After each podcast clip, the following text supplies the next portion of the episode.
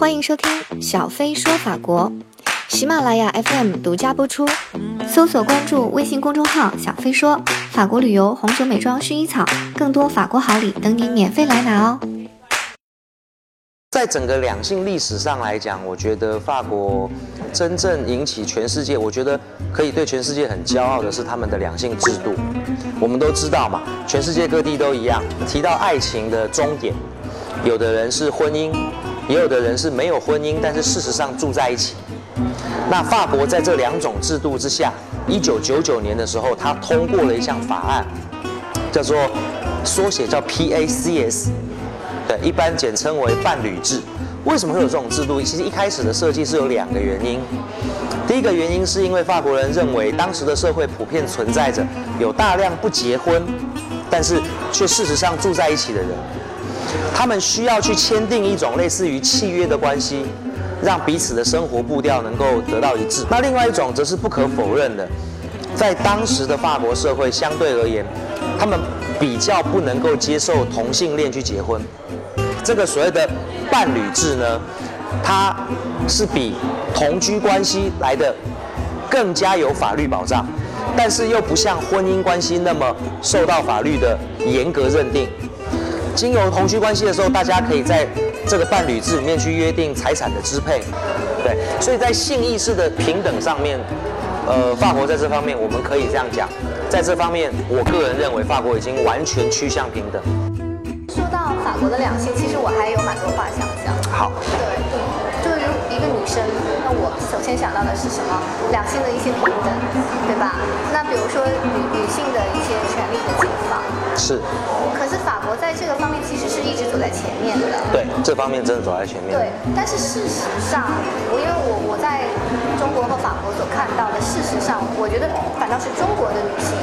的解放程度，特别是中国大陆的女性的解放程度可能要更高。对，这个这个部分其实相当有趣。嗯，不知道你有没有发现，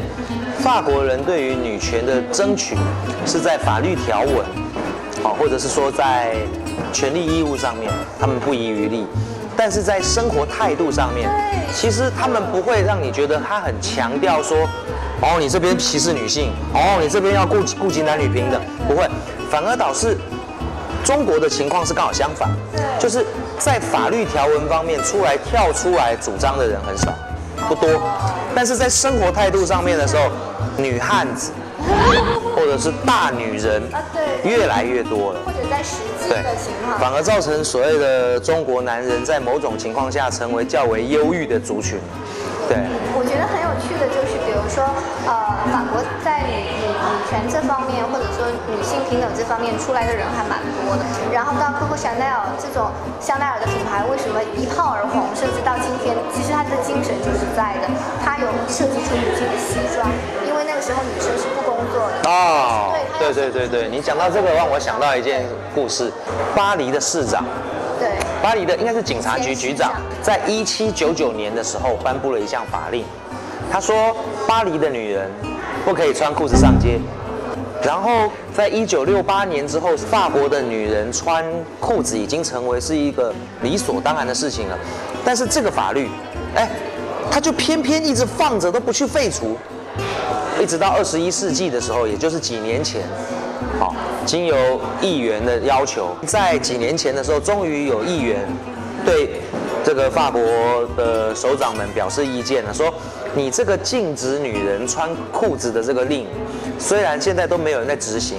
但是毕竟它十八世纪、十九世纪的时候被执行过很多，请你还是把它废了吧。于是，终于在二十一世纪的时候，法国宣布废除了十八世纪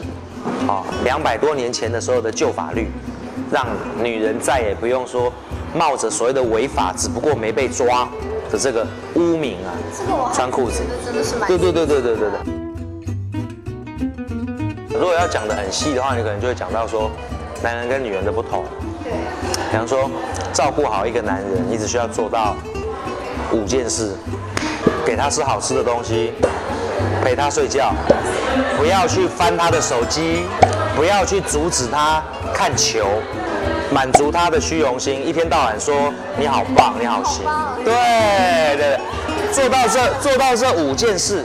基本上男人就搞定了。但是呢，要讨好一个女人就不一样，你可能要做五十件事都没办法，你可能要陪他散心，陪他逛街，信用卡给他刷，在该该该听的时候你不要给建议，在该解该该给建议的时候你不要假装只是倾听，然后瞬间要去瞬间要去判断，瞬间要去判断他现在究竟只是想要跟你抱怨，还是想要跟你讨论。他想一个人的时候，别碰他，永远不要忘记任何的纪念日。如果他忘记了，你还要记得比他清楚，他会觉得有惊喜。永远不要觉得你用制式化的规格来对待她。那你想想看啊，要讨好一个女人是满坑满谷所有的事情。最重要一点是，所有的女人在每在任何一个阶段都会突然的看她的爱人不高兴，看她的爱人不爽，都会。女人嘴巴不会讲，不一定，谁晓得？有些时候早上起来突然想到，觉得我不爱你，可是可能情绪过后就没有了。在适当的时候，你该沉默，你就要懂得沉默；你该承受，你就要懂得承受。所以，所有所有这些结论是你经过亲身经历的经验。哦，不是不是不是，我我是经由长期以来对于人性的钻研，以及对于两性关系的研究所得出来的一些心得的。欢迎大家点击订阅“小飞说法国”，这样就可以更方便的找到我。搜索关注微信公众号“小飞说法国旅游、红酒、美妆、薰衣草”，更多法国好礼等你免费来拿哦。